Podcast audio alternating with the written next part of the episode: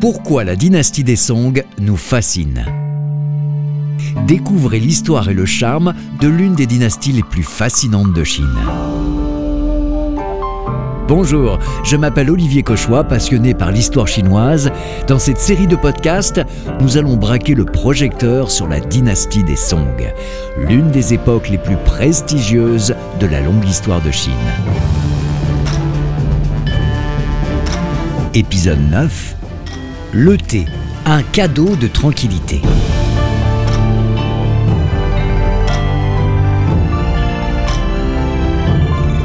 La dernière fois, nous avons appris l'art de faire du thé pendant la dynastie des Song. Dans ce podcast, nous allons approfondir un peu plus ce sujet pour constater ensemble comment le thé touche au cœur de l'âme de cette dynastie.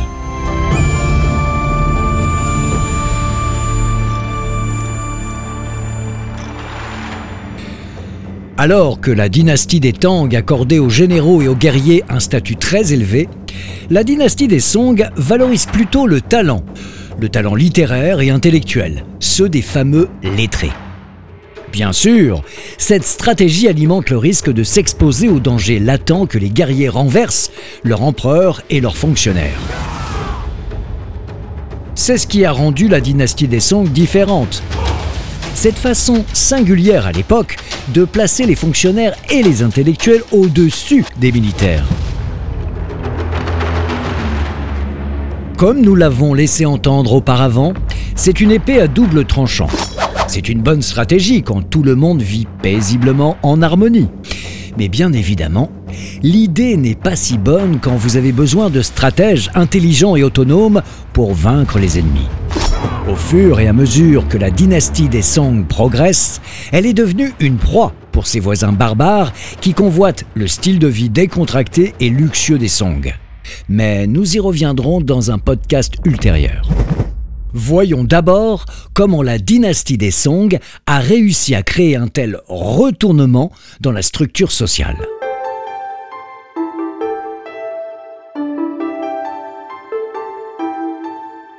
Au début de la dynastie, il y a eu une réforme cruciale. Toute personne, issue d'une famille commune ou noble, pouvait entrer dans la fonction publique simplement en passant l'examen impérial. Cette nouvelle classe de fonctionnaires érudits appréciait les subtilités de la vie, comme brûler de l'encens pour son plaisir olfactif, arranger des fleurs et jardiner, œuvrer pour un travail intéressant lui correspondant, sans oublier, bien évidemment, boire du thé dans de la porcelaine fine, forcément. Et parce que tout le monde a, dans cette organisation sociale, des aspirations théoriquement réalisables, ces érudits sont devenus des lanceurs de mode, des influenceurs. Tout le monde veut être comme eux. Alors évidemment, vous vous demandez peut-être comment ils ont réussi à diffuser ce mode de vie. Réfléchissons ensemble.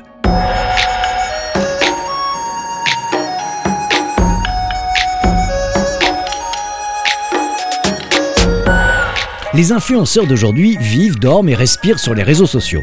Ils recherchent l'attention à travers des vidéos en ligne et des campagnes de relations publiques. Et les masses aspirent tout aussi vite que cela vient. Et quel est l'équivalent à cette communication par réseaux sociaux à l'époque des songs la réponse est simple et tient en un mot, la poésie. Pourquoi s'arrêter à créer un thé fabuleux avec de grands nuages de mousse blanche? La suite, c'est d'écrire un poème sur cette expérience et le partager ensuite.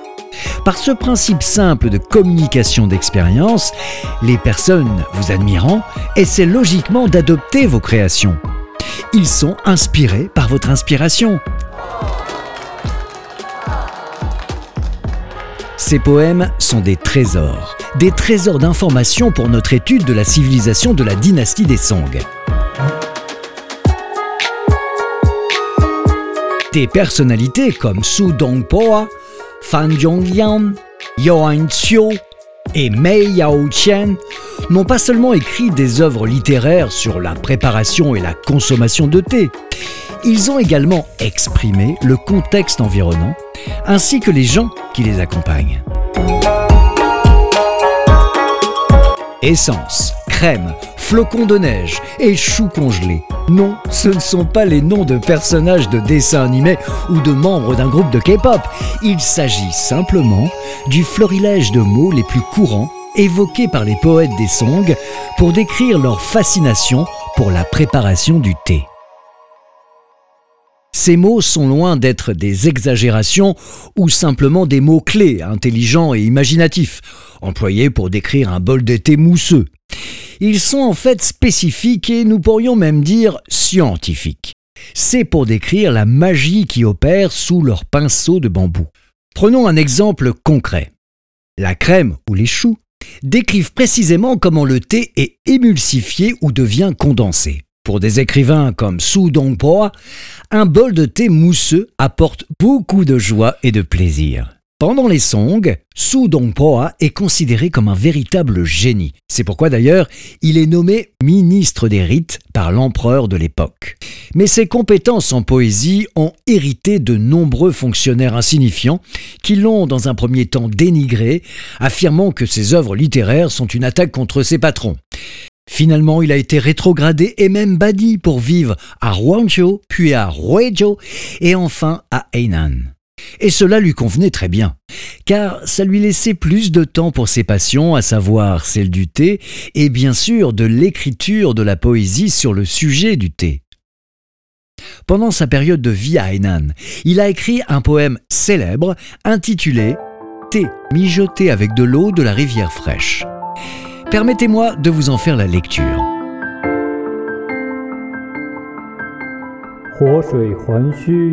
Pour préparer le thé, il faut que l'eau de la rivière fraîche soit bouillie avec des feux ouverts. Je me penche sur le rocher de pêche et puise le courant de la rivière claire et profonde. Il semble que je rentre dans le pot la lune claire de printemps qui se reflète dans la rivière. Je puise de l'eau avec une petite louche et la mets dans la bouteille. Quand je fais bouillir le thé, sa mousse est en ébullition comme l'écume blanche. Je verse le thé, entendant le son comme le bruissement du vent dans des bois de pin. Trois bols ne suffiront pas à pénétrer mes entrailles desséchées. Je m'assois et entends, de la ville reculée, la sonnerie indiquant les heures.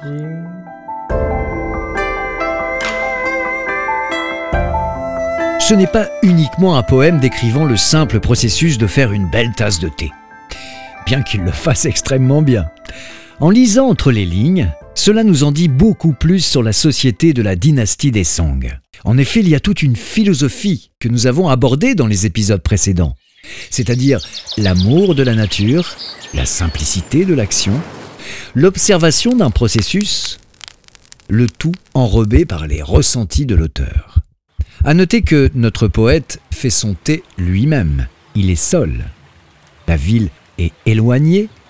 Peut-être ressent-il un peu de mélancolie en entendant la cloche sonner. Il ne peut pas se couper complètement de la société. Peut-être des souvenirs d'injustice lui reviennent-ils. Mais avant d'entrer trop profondément dans la métaphysique de la fabrication du thé, le poème nous parle également de certains aspects pratiques. Ligne après ligne, nous apprenons que pour faire du thé sous la dynastie des Song, le besoin principal est de l'eau propre, fraîche et courante. Il n'y avait pas de bouilloire électrique ni de thermomètre. La chaleur du feu devait être jugée par son intensité. Le poète puise l'eau, puis depuis un rocher idéal pour la pêche, il est fasciné par la lune qui se reflète dans l'eau. Il a un esprit scientifique, contemplant plusieurs aspects de la physique, réflexion, changements chimiques, astronomiques et astrologiques. Placer de l'eau dans un récipient traduit sa maîtrise sur le monde qui l'entoure. Il observe une unité, l'homme, la nature, la création et le changement. Tout cela est au cœur des sensibilités de la dynastie des Song. Le poète définit ensuite le processus, la poudre de thé à la surface de l'eau comme des flocons de neige, atteignant la température juste en écoutant le son de l'ébullition comme un vent qui bruisse à travers les pins. Les dernières lignes sont très révélatrices de son propre caractère. Trois tasses ne suffisent pas pour pénétrer ses entrailles desséchées. Il est vieillissant, notre poète. Il est fatigué peut-être même fatigué de la mesquinerie de certains fonctionnaires qui lui ont valu d'être banni de la cour impériale. et le son de la cloche. Il n'est pas sans rappeler à nous occidentaux le poète anglais John Donne qui 300 ans plus tard écrivait Aucun homme n'est une île. Ne demande jamais pour qui sonne le glas. Il sonne pour toi. Su Dongpoa réfléchit aux mêmes inévitables finalités. Le temps passe, il vieillit, il ne peut ignorer la société dont il fait partie intégrante. Pensez-y, réécoutez ce petit poème. Ce n'est pas seulement un manuel d'instruction pour faire une simple tasse de thé, c'est aussi plein d'observations scientifiques et une réflexion métaphysique sur la vie. Mais il n'en demeure pas moins que le message de base est Tant que vous pouvez faire une bonne tasse de thé, tout va bien dans ce bas monde. Bien sûr, Su Dongpoa a écrit de nombreux autres poèmes, notamment sur le thé. En voici un autre d'ailleurs, dans lequel le poète louange la beauté et la grâce des feuilles de thé comme s'il s'adressait à une déesse sublime. Sa peau parfumée est alimentée par un nouveau bain. Une lune avec sa clarté brille sur le reclus de la rivière de la Jade. Son cœur pur est tout de glace et de neige, et son beau visage n'est jamais huileux ou gras.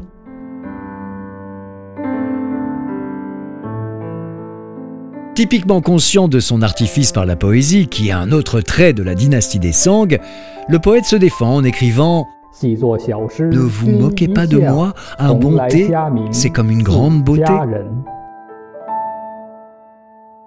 Une dernière chose. Je souhaite évoquer pour vous quelque chose appelé Tiho. Le Tiho apparaît très régulièrement dans la littérature des dynasties des Tang et des Song. Mais les érudits ne sont pas toujours sûrs de ce que cela signifie. Vous le trouverez également d'ailleurs très souvent dans les romans de Kung Fu. Il décrit l'action d'un vieux moine plaçant sa main sur la tête d'un homme plus jeune pour lui signifier la remise de son Qigong. Tihu, en synthèse, c'est la transmission de l'essence de son être ainsi que de ses connaissances. La signification n'est probablement pas exactement la même pendant la dynastie des Song quand on décrit le thé. C'est-à-dire que, indépendamment du processus physique, le poète conscientise quelque chose de spirituel. L'essence du thé est tout ce que cela signifie. La tranquillité, l'unité avec le monde naturel qui l'entoure, le processus de création et de partage, l'instant présent, et toutes les valeurs qui sont transmises lors d'une cérémonie du thé. Globalement, c'est un beau cadeau de la dynastie des Song. Pour conclure, je me permets une note teintée de gourmandise. Su Dongpoa, en plus d'être un poète vénéré, est aussi un écrivain de voyage dont les récits sont connus et reconnus, et c'est un gastronome averti. Il y a d'ailleurs un célèbre plat de porc braisé qui est un incontournable de la cuisine de Hangzhou, qui a été nommé en son honneur le porc Dongpoa. Remerciement spécial à la maison Sanya Chongdu pour son aide dans la rédaction du texte. Je vous donne rendez-vous dans un prochain épisode.